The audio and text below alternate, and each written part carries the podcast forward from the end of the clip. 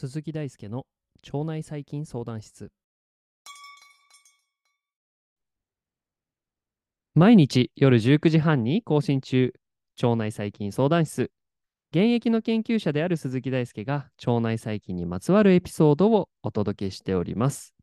ということで、えー前回に引き続きまして今週はですね時間栄養学の研究をされている新田理恵さんと、えーコラボということでいろいろなお話を今してきてるんですが昨日までには時間栄養学の成り立ちとか今現在時間栄養学はどういうことを研究しているのかとか、まあ、そういうことについて詳しく見てきたんですがではちょっと個別的な具体的なお話にシフトしまして腸活の文脈でもとっても重要と言われる食物繊維のお話をですね、あのー今回新田さんにしていただいて、まあ、その皆さんの腸活であったりとか日々の食生活に役立てていただけたらなと思っております。では本日もよろしくお願いします。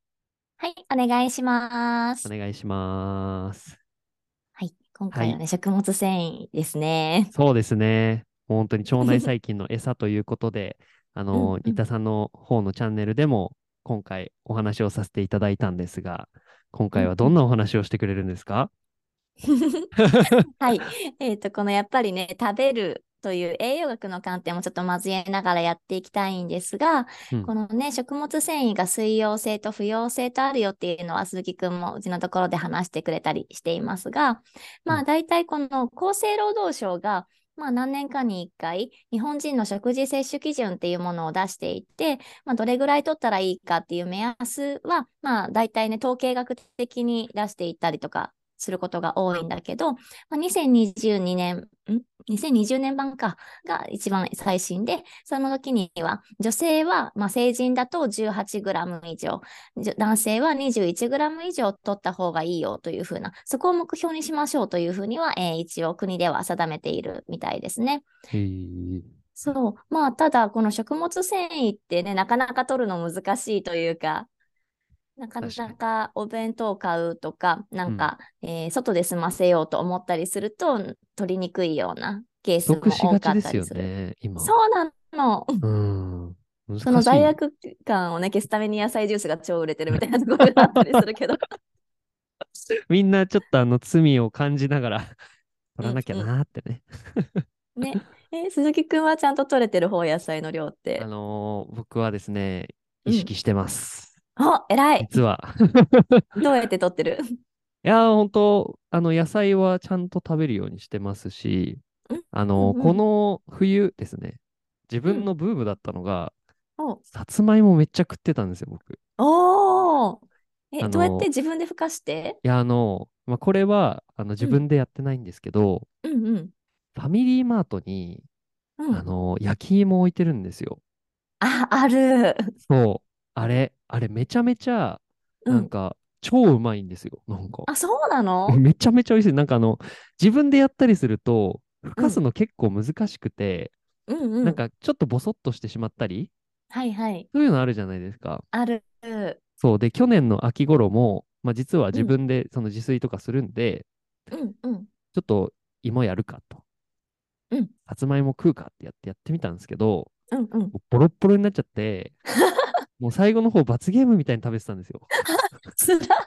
辛いの。なんかあの、ふかし時間も間違えちゃうし、うんうん。あのそれで電子レンジしたらなんかもっと悪化しちゃったし、はいはい。でも食べ物だからもったいないから食べるから、うんうん。もうしょなんか牛乳を口に含みながら頑張って食べるみたいな 謎の、謎の頑張りをしてたんですが、そう、2時間以上かかるからね、ちゃんと作ろうと思うと。いや、1そ時間あそうなんんですね。そんなかかるんだ、あれ。そう、低温でゆっくり火を入れないと美味しくならない。なるほど。甘くならないしね。そこ、そこが多分自分のあれだったのかな。あのミスのポイントだったんですが、まあ それがなんとですね、あのファミリーマートではお手軽にうん。買うことができるようになってまして、いい時代だね。1週間に僕3本ぐらい食べてますね。あ、いいね、いいね。はい。っていう感じで、あの、摂取するようにはしてます。素晴らしい。そうなんか結構関東に引っ越してきてから干し芋とかが結構売られてたりするし、うんさつまいも取りやすくていいなと思う。そうなのこれ関東圏だと、だからなんですか？あ、そうなの？なんか焼き芋とかは関西でもあると思うけど、やっぱり茨城県の存在は大きいよね。ああ、そういうことか。うんうんうん。貝塚みたいなね、すっごいねっとりの、もう、うんなんか焼き芋界でイノベーションが起こっていて、死ぬほど美味しい焼き芋できちゃってるから、今。そう、それなんですよ。そのねっとりしてるのがファミリーマート。もうそう。はあさすが。あれ、そういうことなんだ。そう、貝塚さんの独占的な技術、その焼き方の技術があって、それを今ちょっとシェアしているというか、へえ。裏で展開をしているっていう。面白い。そう、日本の焼き芋業界に激震が走っている今。イノベーション。イノベーション、腸内環境にもイノベーションが起こります。うんうん。なるほど。という食物繊維を、まあ、はい何時に取ったらいいかっていう話もちょっと声はしていけたらいいなと思っているんだけれども、うんうん。そう。で、これを話す上で、ちょっと一つ新しいワードとして、セカンドミール効果っていうものがあるんだけど、ほうほ初めて聞く人も多分多いよね。う。うんうんうん。うんうんうん。そう、私もこの研究室に入って初めて知ったことなんだけれども、うん例えば、生姜とかを食べてしばらくしたらポカポカしてきたなみたいな感覚はあると思うんだけど、そんな感じで、まあ、食べてから割と即効性のものもあるけれども、実は、えーそのじゃあ例えば朝ごはんに食べたものって昼ごはんの時にまで影響するっていうことが知られているのね。それがセカンドミール効果。へえ。食べたその時だけじゃなくて、その後の食事とかまで影響すると。そう、なんかじわじわじわじわ昼ご飯、夜ご飯あたりももしかしたらみたいな影響するかもね、みたいなことが1982年にトロント大学のジェンキンス博士っていう方がいらっしゃるんだけど、その人がセカンドミール効果というものがどうやらあるらしいっていう発表をしたんだよね。へえ、面白い。そう。で、その研究がちょこちょこ進んでいて、まあ、例えば食物繊維が多いような食べ物、豆科の植物とか、まあ、日本で言ったら大豆の消費とかも多いと思うんだけど。まあ、そういったものが、まあ、よく、えー消化吸収をお遅らせてくれるとか、まあ、食後の血糖値の上昇を抑えるっていうことも知られているんだけれども、じゃあ、朝ごはんに食べたらどういう影響があるのかというものを、結構ね、大塚製薬さんとかもね、研究してたりするんだよ。あ、そうなんですか？そう、普通にね、大塚さんのホームページで載ってたりするんだけど、セカンドミール効果とかで調えべると。ー、知らなかった。そう。なんかこの実験では朝の9時になんか食べてもらうんだけど、一つ目はその食物繊維がたっぷりの大豆の焼き菓子。うんうん。で、二つ目はまあ炭水化物がメインのおせんべい。うんで、えー三つ目はその9時に何も食べないお水だけ飲むっていうのをやってもらったのね。うんうんで、えーその後にお昼ご飯を食べてもらうんだけれど、うん。うんそのお昼ご飯は全く同じ内容のものを全く同じ量でみんなに食べてもらうっていうのをやったの。面白い。そう。それでどうなったのかというと、うんまず、その朝の9時に食べた時は、やっぱりおせんべいに比べて、その大豆のお菓子を食べた人たちの方が、がぜん食後の血糖値が上がらなかったのね。へえ。そう、普通ものを食べると、まうんあなんか30分とか60分後とかに向けてピューって、うんそう、血糖値が上がって、まあなんかあー4時間後に向けて、そうそうそう、落ち着いていくっていうのがあるんだけど、その上がりっぷりがね、なんか半分以下ぐらいというか、すごい。そう血糖値の変動がね、少ないの30以下だったんだよね。へえ。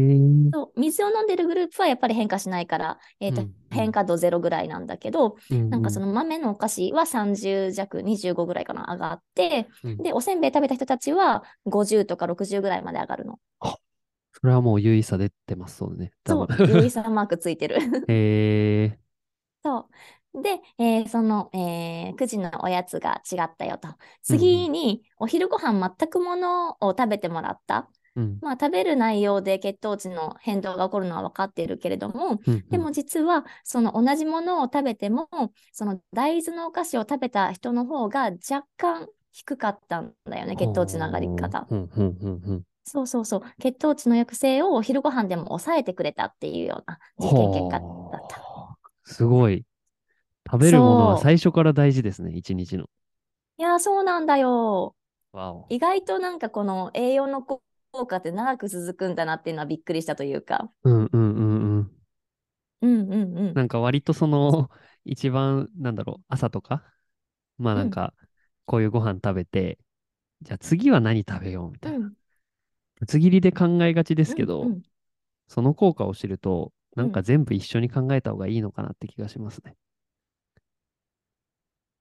そうだね、そうだねう。ん。なんか全体のデザインが必要というか。うんうんうんうんうん。なるほそど。で、こういった実験とか言われているセカンドミール効果があるから、じゃあ、これって時間帯を変えたらどうなるんだろうっていうのをうちの研究室で別のメンバーが担当してやってたんだけど、はい。例えばお昼ご飯に食べたものが夕ご飯の血糖値上昇に影響するんだろうかとか、そういったものを見ていて、まあなんか、えーあんまり食べない、お昼ご飯をスキップすると、その後の、えー夕食の血糖値がバーンと上がりやすいみたいなことがあったりだとか、まあなんか時間帯を変えても起こるんだなっていうのは言われていることかへな。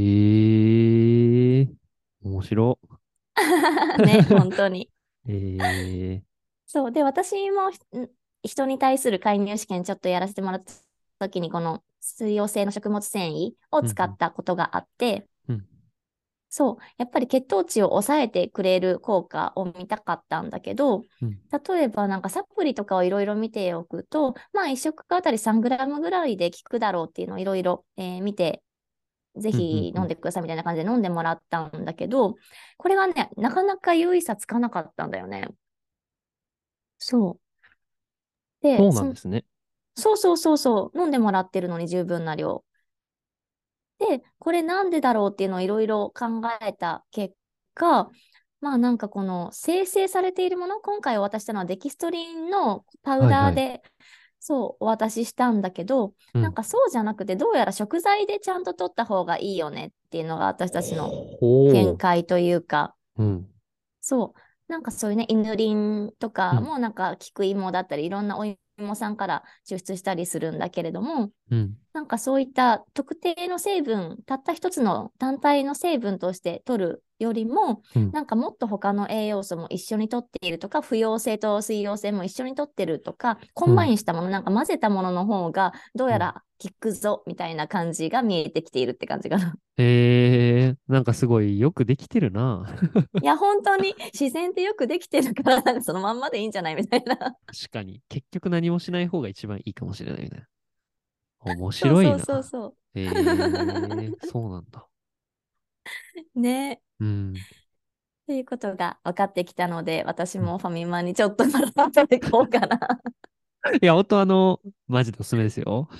うんうんうんううん。ん。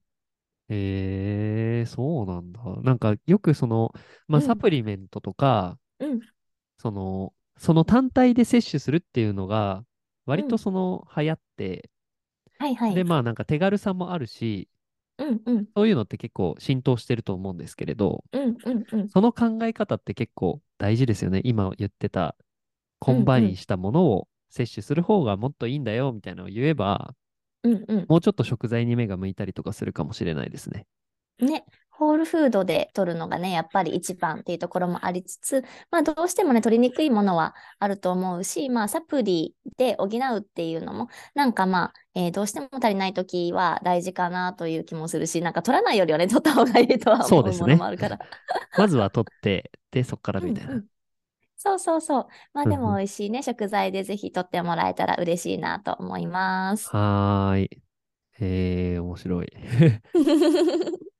ということで、今回は食物繊維について、えーたくさんお話をしていただきまして、あのー、もともとの専門分野である栄養学のに関連するようなところもいろいろお話ししていただいて、とっても勉強になる回でした。ありがとうございました。はい、ありがとうございます。はーい。ということで、えー今回は食物繊維についてお届けしましたが、えー腸内細菌相談室の、えー鈴木大輔もですね、えー新田さんの時間栄養学の時間で、えー食物繊維について腸内環境の観点からお話をしているので、もしよかったら、えー見に行っていてください。聞きに行ってみてください。ということで、本日も一日お疲れ様でした。バイバーイバイ。バーイ。